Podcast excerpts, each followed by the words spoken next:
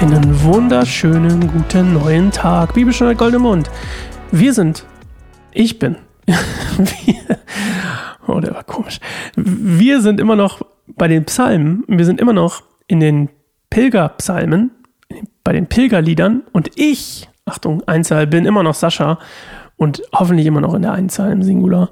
Auch wenn du das hier hörst, bin ich hoffentlich in einem Monat immer noch Singular. Meine Frau ist ja gerade schwanger habe ich mich gerade mal gefragt, ich weiß, es ist off-topic, aber ist man dann wir? Also, würde man, warum ist man dann nicht wir? Man ist ja dann zwei.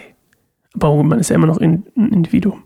Egal, lassen wir das für die äh, Philosophen unter uns, können das, können das gerne äh, ausdiskutieren. Und wir widmen uns Psalm 131.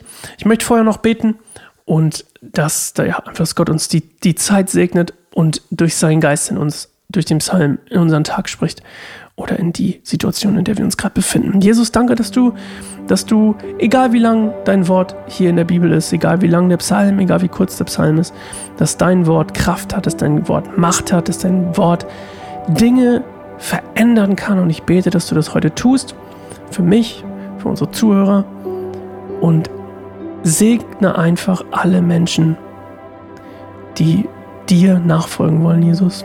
Bitte segne alle, die, ja, ihr Leben für dich leben wollen. Jesus, dafür bete ich heute ganz besonders, dass du die siehst und segnest und ja, ihnen es, gelingen lässt ähm, in ihrer Nachfolge, Jesus. Amen.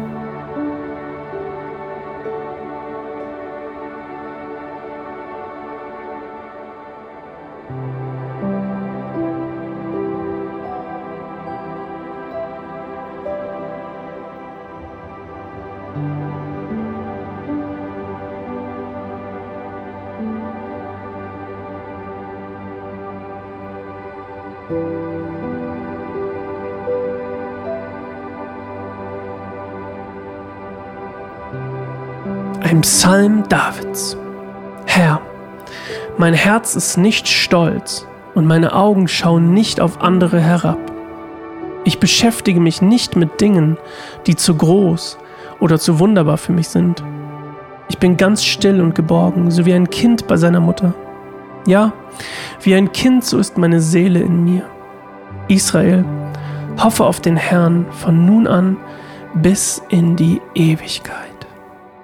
Ja, ein wunderschöner Psalm von David. Das ist richtig, also unglaublich schöner Psalm. Und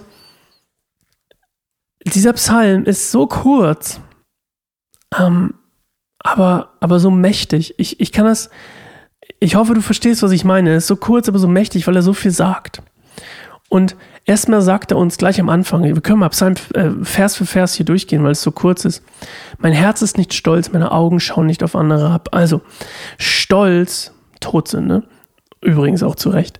Und bei Stolz gibt es auch immer, Stolz ist auch immer auf sich selbst zentriert.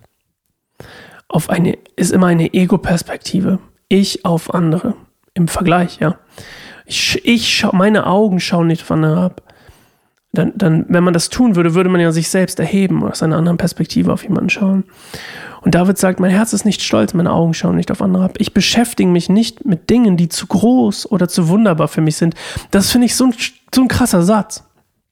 Aber da geht es um etwas, was total essentiell wichtig ist.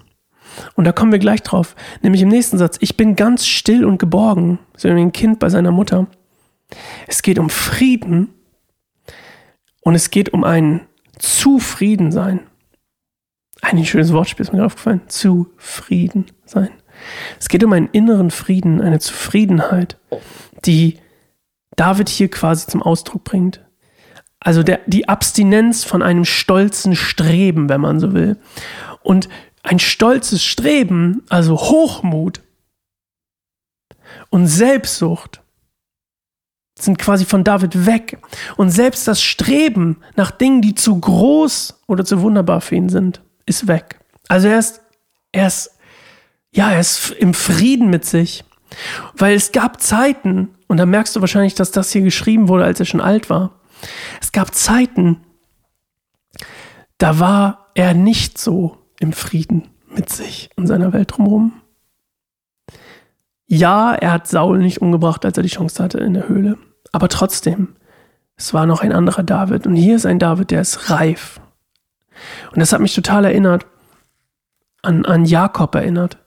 Als Jakob, als Gott ihm den neuen Namen Israel gegeben hat und ihm beim Überqueren des Jordans verwundet hat, beim Kampf mit, mit, mit einem Engel und oder mit, mit Gott selbst, sagen manche hebräische Übersetzungen oder manche Übersetzer, Ausleger, was auch immer, ähm, dass er seiner menschlichen, physischen Stärke geraubt wurde, aber seine geistliche Stärke dadurch viel mehr zum Vorschein gekommen ist. Und ich glaube, David ist hier an einem sehr ganz, einem ganz ähnlichen Punkt in seinem Leben. Und es ist nicht 100% überliefert, in welchem historischen Kontext das Ganze steht, aber wahrscheinlich als seine, als seine Position als König in Israel gefestigt war. Und dann hat er einen Frieden entwickelt. Und das Streben eben auch nach Dingen, die zu groß und zu wunderbar für ihn sind, ist abhanden gekommen oder zum Glück abgelegt.